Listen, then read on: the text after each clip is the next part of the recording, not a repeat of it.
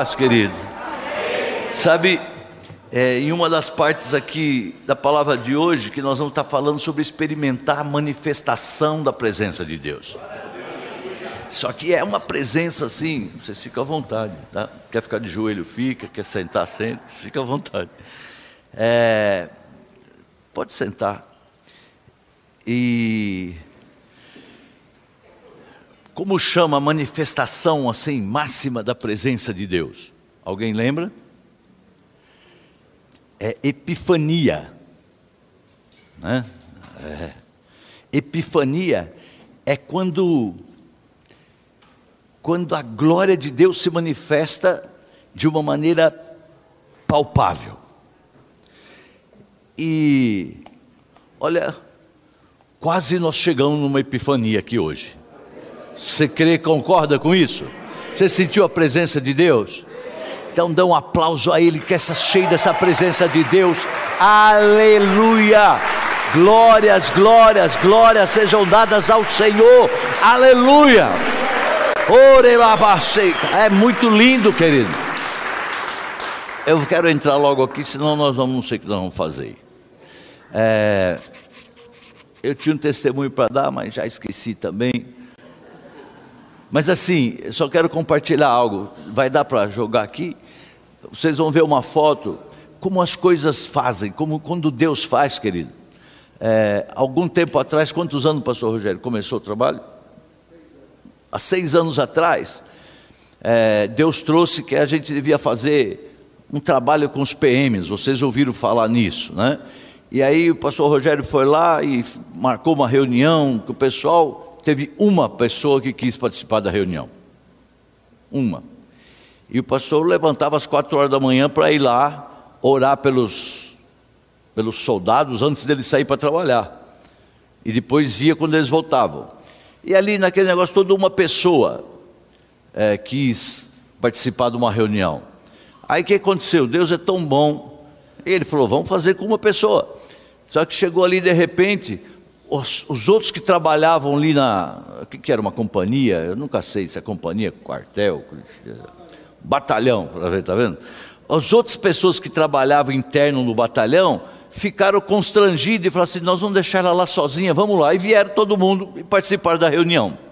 E ele estava lá falando sobre é, comportamento, essas coisas assim. Bom, começou, e aí Deus me usou e falou com ele assim: ó, esse negócio não tem limites. Nada para Deus tem limite. Diga para você mesmo, não tem limite. Não é só o trabalho com a PM, nada. Tudo que você pensar e colocar Deus no centro não tem limite. Tem só um limite, nós mesmos. Que não busca direito, não faz, mas deixa eu voltar aqui. É, hoje, a gente, para vocês terem assim, uma noção de como Deus faz e que tem que trabalhar, e que tem que fazer o que tiver que fazer passo a passo, porque ninguém vai acontecendo assim. Hoje a gente teve uma reunião aqui na igreja com é, os, os coronéis das sete cidades da nossa região.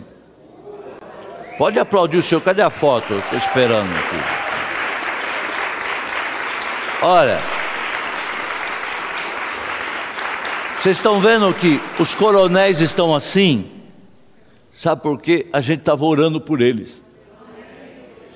E ali tem um que é o, o que manda nos sete coronéis. E a conclusão, queridos, na verdade, eles estavam ouvindo, olha lá, eles lá, que benção, né? Vamos botar um pôster aí fora, pelo menos o bandido passa mais longe ainda desse negócio. Hoje quem passava aqui, acho que não entendia. Falava, ih, o homem chegou da Itália, é a máfia, por isso veio pegar ele. Porque tinha viatura aqui que não acabava mais aqui. Saía um, entrava outro e estava todo mundo lá. Né? Na verdade, hoje, queridos, imagine como precisa de você como voluntário. Igreja não é para apóstolo, não é para o pastor. Na verdade, olha só, cada PM, vamos dizer assim, vai, cada PM que se afastar um dia do serviço, seja porque ele está de luto na família, porque ele está doente ou porque ele está nervoso, está fora, perdeu o controle com a mulher, cada um que não vier trabalhar, o departamento de comunicação da PM vai ligar para cá e falar assim: ó, esse soldado está precisando de ajuda. Vai passar para cá. E aí nós vamos lá para dar o atendimento a essa pessoa. Agora, faz seis anos que começou isso. E tem gente que quer o milagre em dois. Quer dizer, tem gente que quer o milagre em um, um mês. Mas eu já estou um mês aqui não acontece nada. São seis anos trabalhando, levantando às quatro da manhã, para estar tá lá às cinco ou quatro e meia, orando pelos caras, que ficavam tudo meio assim, que é esse cara tal, e voltando à tarde para poder orar. Eu quero dizer para você que Deus ama compromisso. Deus ama compromisso. Deus ama esforço. Deus detesta vagabundo. Não gosta. Não, não gosta. Posso estar olhando para mim. É, aí, aí vai falar assim: não, mas Deus ama todo mundo. Ele ama, ele ama o cara, a pessoa, mas vagabundo ele não gosta. Não. Então, tem que se esforçar. Então, isso é para a gente experimentar a glória de Deus, que também não é assim, bateu o condão, sabe, e a glória de Deus aparece.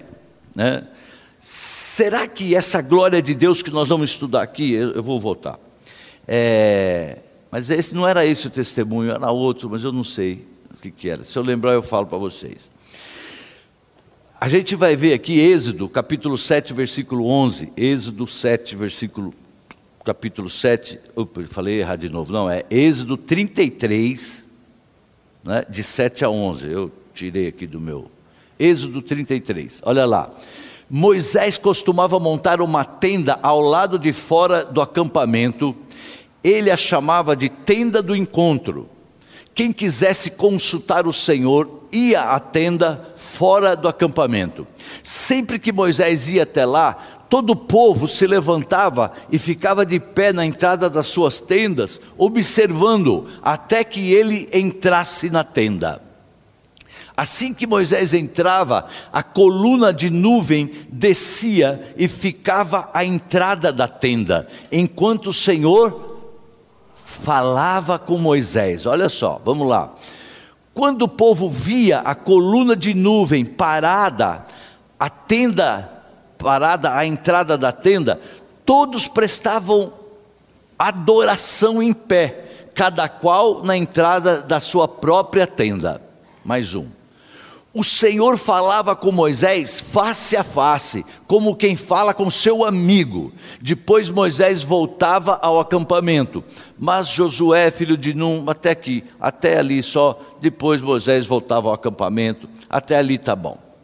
Então, é, a gente vai ver também o que, que é essa epifania, o que, é essa manifestação da glória de Deus. A gente vai ler, vai ver depois quando o profeta Isaías ele está orando e o templo se enche com a glória de Deus. Vocês já ouviram isso, já leram isso na Bíblia. Deus se manifesta, ele se faz visível. Isso é a manifestação máxima da presença de Deus. É tão assim palpável, ela é perceptível. Deus presente, mas assim, presente porque Ele está aqui, mas só que é de uma maneira sensivelmente presente. É aquilo que você não tem jeito, está acontecendo algo que você fala, o que, que vai acontecendo? Aquela luz, por exemplo, que brilhou ao redor de Saulo de Tarso, lembra? Quando ele está a caminho de Damasco para perseguir lá os cristãos, e de tanto brilho ele caiu do cavalo, caiu no chão cego. Lembra dessa passagem? Quando Deus resolve aparecer, sabe? E quando Deus resolve aparecer, nada fica no lugar, queridos. Quando Deus resolve aparecer, nada fica no lugar. Então eu posso dizer, por exemplo, que agora, aqui, exatamente agora, nós podemos não estar experimentando uma epifania, mas eu quero dizer que nós chegamos perto, aleluia. Porque eu pude sentir a presença de Deus de uma maneira muito linda, muito linda, e a gente podia acabar ali o culto orando e glorificando a Deus, sabe? Agora, esse negócio de epifania é uma coisa muito rara. É uma coisa muito rara. Nós sabemos de Deus, nós cremos na existência de Deus, de vez em quando a gente está consciente da existência de Deus, da presença dele, como nós estamos aqui, todo mundo concordou que sentiu a presença de Deus, porque, só que é assim, é, é, nós cremos na existência, só que de vez em quando, quando a gente está meio assim, sabe, é, é, tem muita gente que vive despercebida da presença de Deus. Tem muita gente que anda despercebida. Sabe quando você percebe que tem alguém numa sala, aí você fala assim: Ah, você está aqui? Faz tempo que você chegou? Já viu, já aconteceu isso? Tem muita gente que vive assim com Deus. De vez em quando se dá conta de que está na presença de Deus. De vez em quando. Por que, que eu estou trazendo essa palavra? Porque A gente viveu isso nessa viagem todos os dias, todo momento, todo segundo, todo minuto, aonde quer que a gente estivesse, a gente estava ali, sabia que Deus estava ali e vivia aquela paz, vivia segurança, vivia confiança, vivia tranquilo, porque era a presença de Deus. A gente sabia que Deus estava no comando, Deus estava no controle, estava com a gente aonde onde a gente fosse. Agora, raramente essa presença de Deus ela é tão sensível, é raro isso. Quando Deus resolve aparecer, se manifestar, isso abala o nosso corpo físico, querido. Isso abala o nosso corpo físico. As pessoas têm tremores, sabe? As pessoas começam a chorar intensamente, descontroladamente, ou tem pessoas que começam a rir. Já viu? Teve um tempo que aqui na igreja o povo vivia rindo. Quando vinha aquela oração, era, era um riso e tal, papapá. Descontrolar, outras pessoas caem no chão, na presença de Deus. Sabe, as pessoas se prostam e começam a pedir perdão pelos seus pecados. Já viram isso? Que durante uma ministração, uma adoração, tal, as pessoas vêm, se prostram e começam a pedir, chorar e pedir perdão pelos pecados e tudo mais. Tanto que na Bíblia, quando Deus aparece, a primeira coisa que ele fala é: não temas. Primeira coisa que Deus fala: não temas. Por quê? Ninguém fica diante da manifestação da presença de Deus, por exemplo, é, teclando o celular. Quando você está teclando o celular, você já sabe, eu não estou na presença de Deus. Porque se está na presença de Deus, ninguém fica teclando o celular. Não dá para ficar comendo pipoca sentado no sofá em casa. Pode até estar no sofá, mas se estiver comendo pipoca, esquece, está fora. É. Ah, o que, que é isso? Não, essa é a verdade, querido. Não está. Por quê? Porque a presença de Deus não nos permite essas coisas.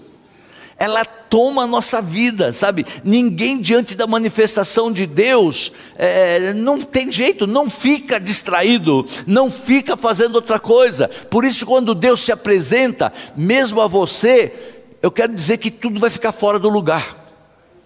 Se você estiver comendo pipoca em casa, vai cair a pipoca, você vai, vai fazer maior sujeira. Ou então, tudo fica no lugar em que jamais deveria ter saído. A pessoa fica ali, no foco, é Deus, ela se sente tomada por Deus, ela se sente no meio dessa nuvem, sabe? E o meu desejo, querido, é que nós tenhamos cada vez mais essas manifestações. E que mais para frente eu vou falar, não agora. Porque por isso quando eu vejo pessoas aderindo a jejum, quando eu vejo pessoas nas vigílias empolgadas para vir para a vigília, quando eu vejo pessoas participando do curso de oração que a gente está tendo, eu quero conhecer mais, eu quero mais, sabe? Isso me alegra em casa, onde eu estiver, quando eu vejo esses, essas, esse negócio sendo postado ali, eu fico feliz demais, sabe? Quando eu vejo pessoas na sala de oração, foi sexta-feira, né, que estava o pessoal, aquele louvor não saiu da minha cabeça, o pessoal ali orando e adorando, sexta-feira tal. Isso aí, por que, que eu fico tão empolgado? Sabe por quê? Porque estes são os caminhos que nos levam a viver tais manifestações. Hoje você aqui, você que está em casa, talvez com um nível um pouco menor, mas você pode sair daqui hoje com um passo a mais. Você que está em casa, você pode terminar esse culto andando um pouco mais na direção de uma manifestação de Deus que você nunca teve na sua vida. Essa é a realidade. Outra coisa é que não necessariamente isso deve acontecer somente quando nós estamos reunidos aqui. Não, não é isso. Mas também e que a gente tenha mais experiência da presença de Deus se manifestando na nossa vida, e eu creio que ele se manifesta aonde nós estivermos. Aonde for. Sabe assim, a gente estava lá num país estranho e Deus já colocou lá também, por quê? Porque a gente não se distraía, a televisão não ligava, porque ligava lá, os caras só ficavam, é, deixa quieto, não liga, televisão. É, na rua, tudo bem, mas não era. Então, o que, que acontecia? A gente estava ligado no trono. Não tinha ninguém para disputar lugar com Deus na nossa vida. O nosso negócio era ali, e a gente falava, Senhor, já foi uma coisa, a gente está aqui. Ah, ainda bem que nós não estamos sozinhos, mas a gente estava sozinho. A aposta de vez em quando falhava lá na fé, porque ela ficava coçando de nervosa. Quando eu falei para ela, não, vamos lá, não. a gente foi numa cidade lá que já era meio longe de onde a gente estava, e eu dirigindo, então ela confia muito assim. É, aí ficava coçando a mão. Falei, não sou eu que estou dirigindo, olha aí, é o anjo. Ai, meu Deus. Aí a gente foi lá para um lugar, estava longe de casa, e falei assim: cadê esse tal de Etna? O vulcão. Tá lá, olha lá. Eu chamei lá, fui lá num cara, falei: Ei, quanto tempo, que hora fecha o Etna? O cara, chamou o outro, eu não estou entendendo nada. Veio dois, aí veio três, e começaram a discutir entre eles. Eu lá, eu só quero saber que hora fecha o Etna. Não, Etna não fecha, vulcão não fecha. Não, não, como eu faço para ir lá? É, pega aqui, depois como é que é a esquerda mesmo? Sinistra. Hã? É, eles falavam um nome esquisito lá. Eu entendia que era esquerda, eu ia. Aí eu falei, Vera, dá tempo, vamos lá ver esse Etna hoje, que a gente já tira da lista. Porque também nós, como turista, é meio assim. Esse aqui é o Etna. Ô Etna, tudo bem? Prazer, Paulo. Tira uma foto. vamos embora, que esse negócio aqui é. Praia, essa aqui é a praia. Pisou na praia, vamos embora. Aqui também tá bom. É, nosso negócio não é bem praia, mas aquelas são lindas. Nem vulcão. Mas é coisa linda, a gente foi ver lá. Só que aquele negócio é alto. É alto, não para de subir, não para de subir. E as estradinhas, você já viu o filme do 007, que é aquelas ruazinhas desse tamanho, e passa dois carros e uma moto por cima? Era eu. Daquelas ruazinhas, é, é incrível, não cabe, não cabe. Mas eu, eu mostrava para ela que eu estava tranquilo, mas eu falava, meu Deus, nós vamos arrebentar esse carro. e, e vinha, só que os caras respeitam, os caras são tranquilos ninguém ficava perturbando a gente e todo mundo parava. Gente boa, italiano, tudo gente boa, tudo. É, bom, já me perdi tudo. É, essa manifestação, a gente estava lá no vulcão e estava dando glória a Deus e chorando da presença de Deus. E eu eu estava chorando, orando para Deus acalmar a Vera porque ela já estava nervosa, a gente estava quase perdendo a bênção. Eu falei, olha, eu vou te largar aqui no Etna, hein?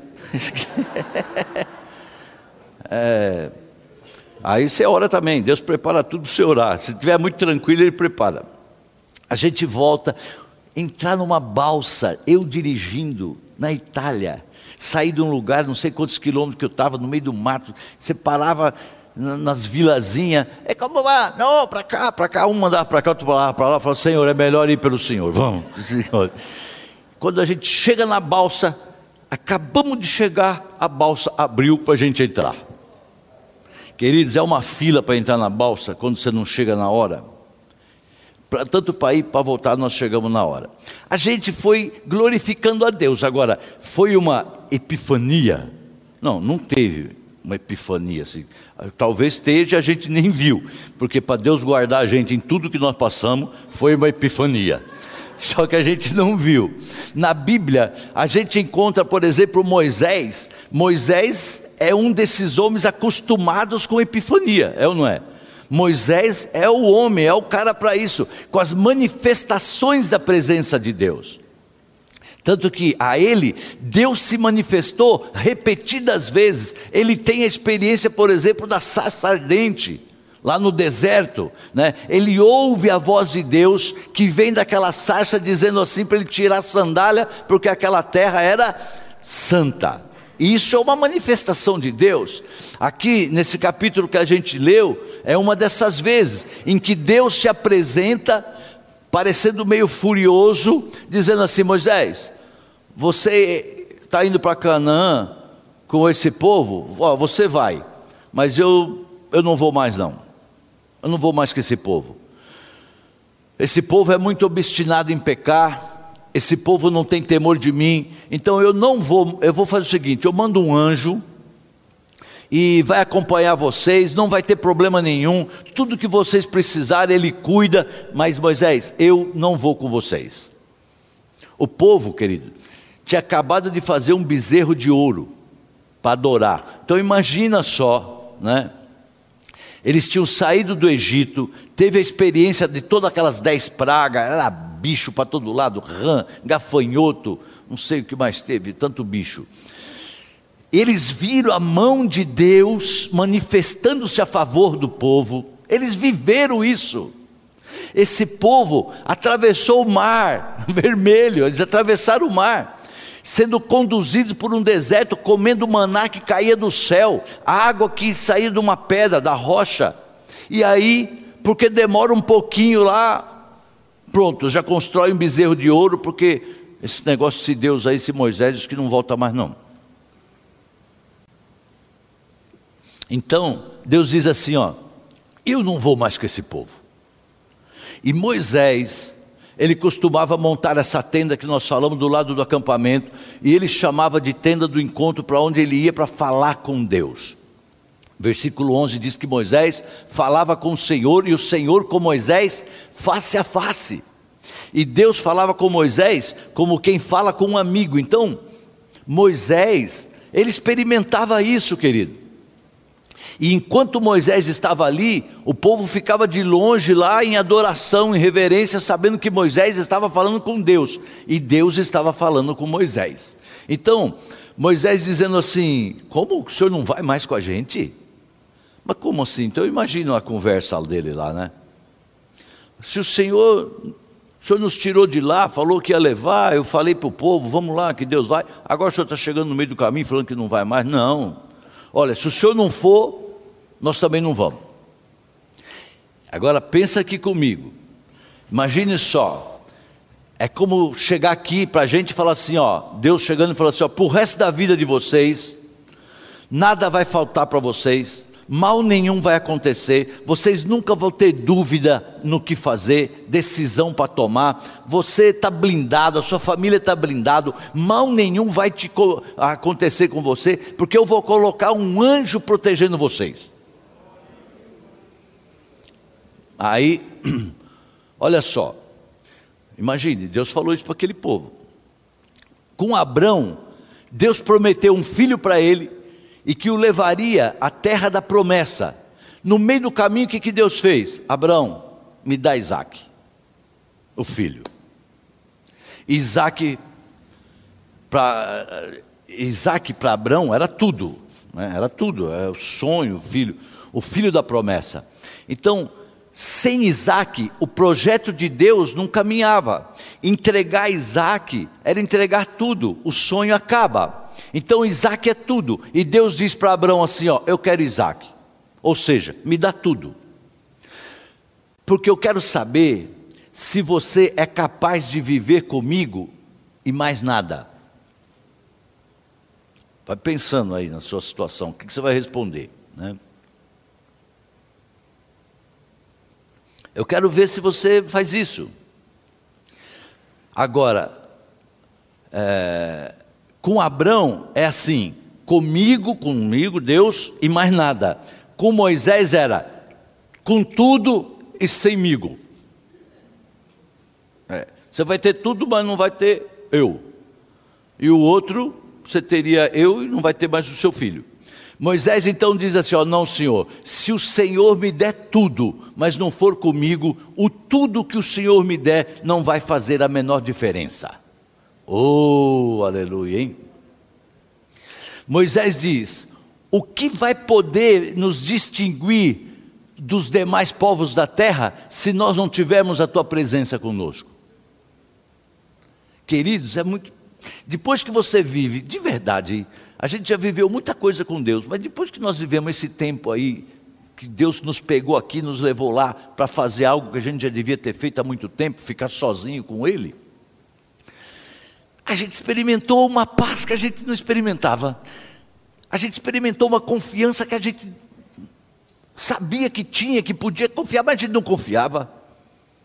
A gente experimentou não ter um dia programado e só falar, Deus faz o que o Senhor quer nesse dia. E era de verdade. Sabe assim? Então, Deus falou, Moisés falou assim: o que, que vai nos fazer diferente? O que, que Moisés está dizendo é o seguinte: nós não queremos os teus favores, nós queremos a tua companhia. Olha só, querido, parece meio loucura, mas não é. Nós não queremos as tuas bênçãos, nós queremos a tua presença, nós queremos o Senhor. É isso que ele está falando. Por quê? Olha só, porque primeiro, os favores de Deus, as bênçãos de Deus, não são exclusividade nossa, de quem tem fé. Não é isso. Não, só quem tem fé em Deus é que tem essas exclusividades. Não, tem gente que acha que sim. Jesus nos ensinou que Deus faz o sol se levantar sobre o justo e sobre o injusto. Então, tem gente que não conhece a Deus, não tem relacionamento com Ele e tem as bênçãos. Ele fala assim: que faz cair a chuva sobre o bom e o mal. Então, pense: o Senhor sustenta com vida até aqueles que o rejeitam. Até aqueles que o rejeitam, o Senhor dá vida para eles. Os favores de Deus não são privilégio do povo de Deus. Vocês sabem disso, vocês devem conhecer muita gente que nem ouve falar de Jesus direito e eles têm uma vida abençoada. Então não é só para quem está ali. O que o Senhor pode nos dar como nosso desejo? Por exemplo, se você for, o que, que, que você vai pedir para Deus como desejo? Ah, Senhor, é, eu quero uma família abençoada. Eu quero uma mesa farta eu quero prosperidade, eu quero um teto, eu quero amigos. Mas só crente tem isso? Não. Não só crente. Somente crente tem um carro bom? Não, aliás, tem uns crentes que têm uns carros ruins. Mas graças a Deus nós aqui é tudo carro bom. E vai melhorar ainda mais. A questão não é, pode procurar o Vladimir aqui, já vai se cumprir a sua promessa, aleluia. Olha só, a questão não é que eu tenho ou que eu não tenho. A questão não é a quantidade de favores que Deus derrama sobre a minha vida. Não é isso que faz diferença, queridos. Não é isso. Nós estávamos lá num lugar muito simples, não era hotel, a gente tinha que. E ainda eles falavam: não, não pode jogar lixo misturado. Então tinha lá lixo bem assim, lá eles levam muito a sério isso. Plástico, papel, Aí a Vera pegava isso aqui, falava, isso, o que, que é? Eu falava, é, papel plastificado. Tá bom, eu jogo aonde? Ah, joga metade em cada um, que a gente está cumprindo o negócio aqui. Era um lugar muito simples, que a Vera, eu, tinha que lavar louça, tinha que, aliás, o detergente lá é excelente. Não deu coisa nas mãos, é uma beleza. Mas a gente lavava a louça, lavava o banheiro, passava o pano, cozinhava, fazia tudo ali. Mas só que a gente estava sentia a glória de Deus. Em nenhum momento a gente saiu fora disso. Então, Moisés fala assim: ó, o que, que vai distinguir como teu povo é tua presença no nosso meio.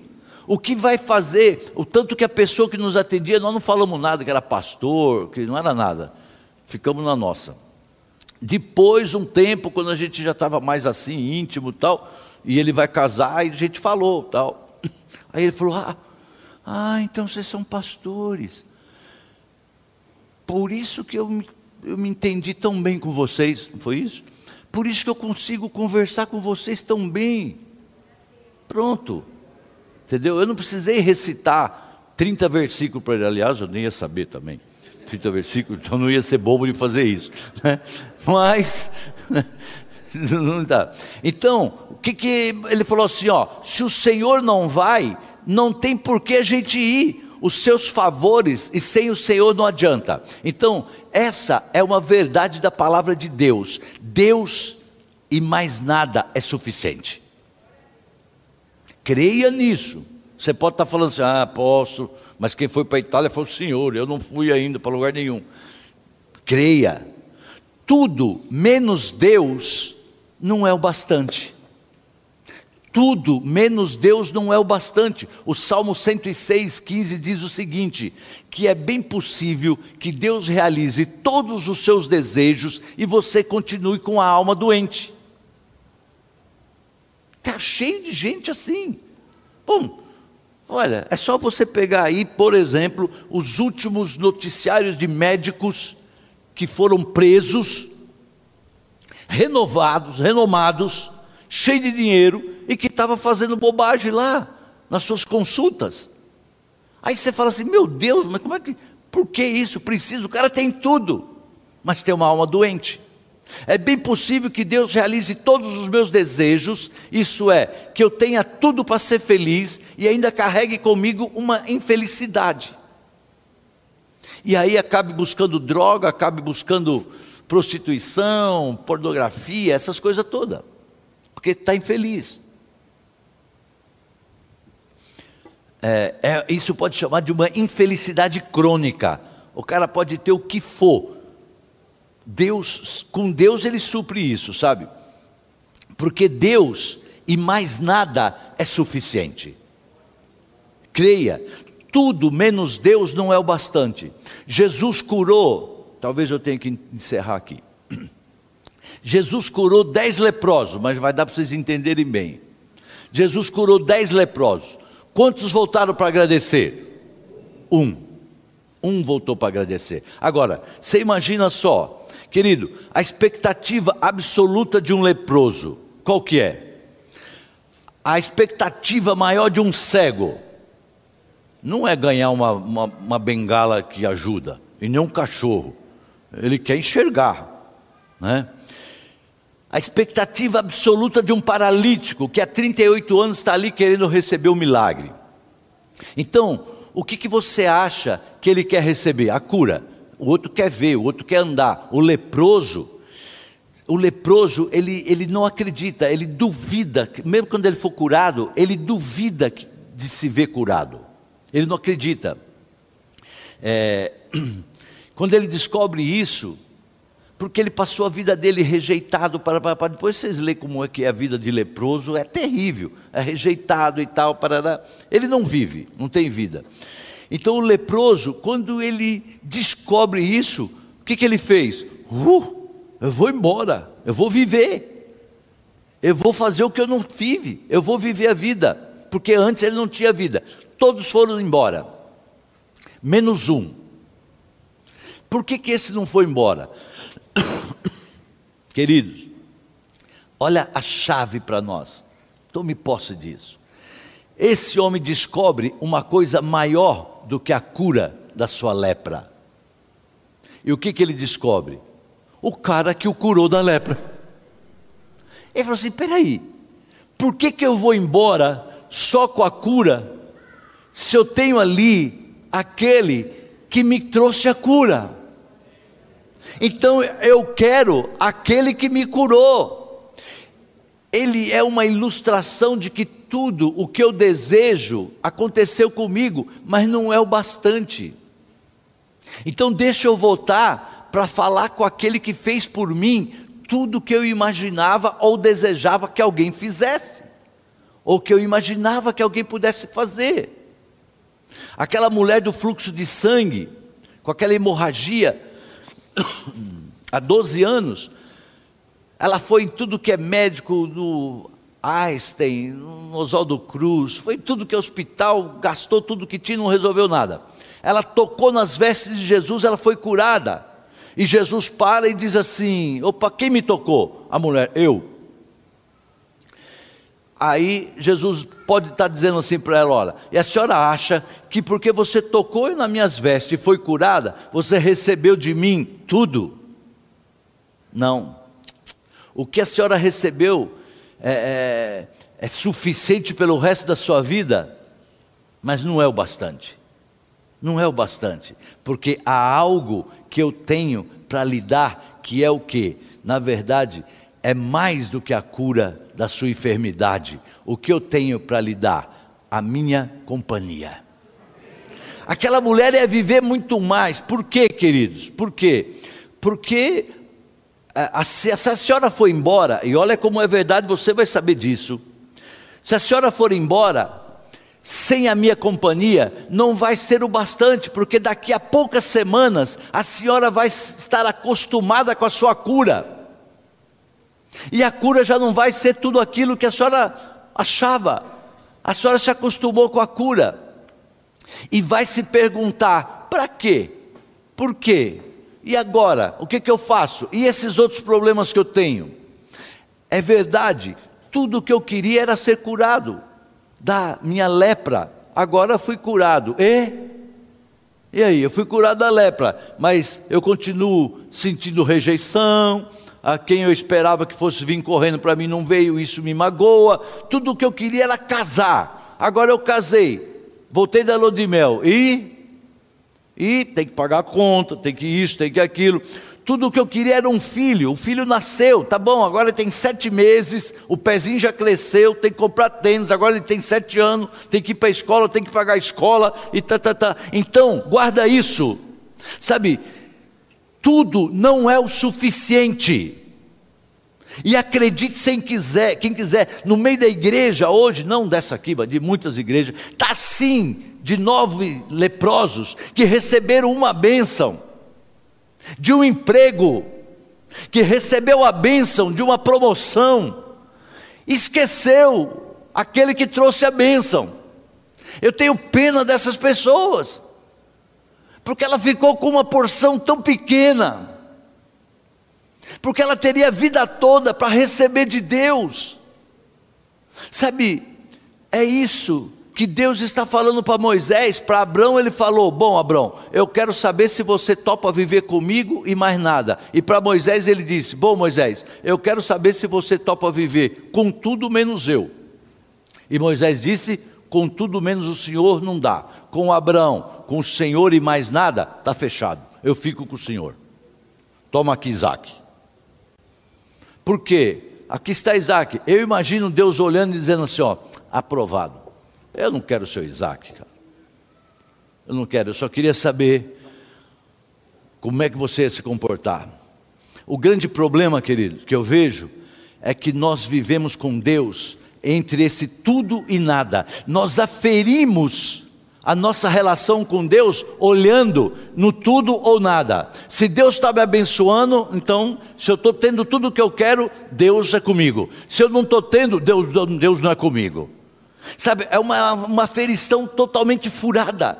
Se Deus me abençoa ou não me abençoa. Então a gente tem a impressão de que Ele é um guardião das coisas que nos deixam satisfeito. Isso aqui me deixa satisfeito, Deus precisa cuidar. Sabe assim, olha, é, é, é como se imaginasse Deus lá em cima falando assim: olha, a Vera chegou no estacionamento, prepara lá uma vaga para ela. Olha, ela chegou, olha, pegou a vaga. Opa, está entrando aquele carro, vai tomar a frente dela. O anjo vai lá no carro e pá! Sai fora que essa aqui, essa vaga é da Vera. Oh, tem um vírus aí. Olha, tem um vírus que vai pegar lá o Vanderlei. Manda lá um anjo. O anjo vem e pá no vírus, acaba com o vírus. Aí a gente acha que está assim, sabe? Está vindo alguma coisa, porque Ele tem que prover o que me faz bem e me deixa satisfeito e me faz sentir bem, e não pode deixar que nada dessas coisas eu perca daquilo que me faz bem. Então a gente vê Deus como um guardião. A nossa relação com Ele é na base do que eu não tenho, ou do que eu perdi, ou do que eu desejo e ainda não consegui, ou que Ele já me deu. Essas duas tentações nos rondam o tempo inteiro, querido. Blasfemar contra Deus quando tudo nos falta, ou quando algo muito precioso nos falta, quando um desejo nosso é frustrado. Blasfemar contra Deus, ficar de mal com Deus. Tem gente que fala que ficou de mal com Deus. Meu Deus, é a mesma coisa de você ficar de mal com oxigênio. Olha, eu sei que oxigênio é importante, mas eu estou de mal com ele, não vou mais respirar. É a mesma coisa, ficar de mal com Deus, sabe? Ficar de mal com Deus é isso, porque ele não fez isso, não fez aquilo, essas coisas todas. Então, quando a gente fala de epifania, diga assim, epifania. Na verdade, nós estamos falando, são poucos, são para poucos que não são sacudidos na falta das coisas, não ficam deslumbrados na fartura, porque tem uns que ficam deslumbrados na fartura e acham que aquilo foi a grande bênção da vida dele, e não sabe que a melhor bênção está por vir que não ficam abalados, melindrados na tormenta e não se esquecem de Deus na abundância. Vamos orar. Que você possa receber essa palavra, que você possa ter esse entendimento, que você possa buscar o seu posicionamento, que você olhe agora e diga assim: Senhor, onde é que eu estou nessa situação? O apóstolo Paulo diz assim: Eu aprendi o segredo de contentamento, eu sei passar necessidade e ser ter fartura. A gente lê esse texto, parece que a gente tem que aprender a só passar necessidade, mas quem sabe a gente também tem que aprender a ter fartura, como aquele leproso que foi curado, que foi o único que voltou. Ele aprendeu, ele tomou posse daquela bênção, mas ele voltou para o Senhor, sabe? Como viver fiel e temente a Deus quando tudo vai bem. Como nós vamos conseguir isso? Como compartilhar de joelho quando você não tem nenhum problema para resolver? Como continuar de joelho em temor a Deus quando você não tem nenhum pedido para fazer? Esse é o segredo, querido. Como continuar cultivando a fome de Deus quando está tudo em ordem na sua vida? Você não tem filho no hospital, não corre risco de vida, de perder o emprego, está vivendo o romance da sua vida. Então, como continuar com temor a Deus quando tudo vai bem? Tudo menos Deus é como se fosse nada, porque é Deus quem nos dá condição para a gente desfrutar desse tudo. É Deus que nos dá condição. Pai, que teu Espírito Santo, Senhor, possa vir e fazer um, trazer uma experiência como nós nunca vivemos. Senhor, que bom. Eu sei que muitos aqui o Senhor já está levando bem próximo para viver essa experiência. De não se abalar quando faltar, quando chegar um, uma tempestade mas também não se afastar do Senhor, não entrar em devaneios quando vier as bênçãos do Senhor. Em nome de Jesus, meu Deus, traz, libera isso através do seu Santo Espírito. E agora, nesse momento, Senhor, de ofertarmos, de dizimarmos, que haja liberação dessas vidas que ainda estão presas nessa área eu quero pedir em nome de Jesus, Senhor, libera essas vidas, libera, em nome de Jesus, conforme nós ministramos hoje na live, não deixa ninguém entrar mais como prisioneiro de mentira. Querido, se você não ouviu a live de hoje de manhã, ouça, procure lá, porque tem muito crente caindo em armadilhas que o diabo permite com pequenas mentiras, tipo assim, não, eu sou dizimista, e em vez de dar, devolver 10%, você está devolvendo 5%. E a gente tem um exemplo na Bíblia muito sério disso. Que faz por achar que está, mas não está. Não precisa fazer de conta. Então diz: olha, eu estou dando uma oferta. Não é dízimo. É sério. Deus vai livrar muita gente do pecado da mentira. Em nome de Jesus, Senhor, nós pedimos nessa área haja liberação de prosperidade, de que os teus filhos sejam felizes, de que os teus filhos se alegrem com aquilo que o Senhor tem preparado para eles, que não venham mais ser roubados, cada um que está na sua casa, que não venha mais ser roubado, Senhor, em nome de Jesus. Ore. Ore ao Senhor, querido. Ore ao Senhor e pegue esta área agora financeira.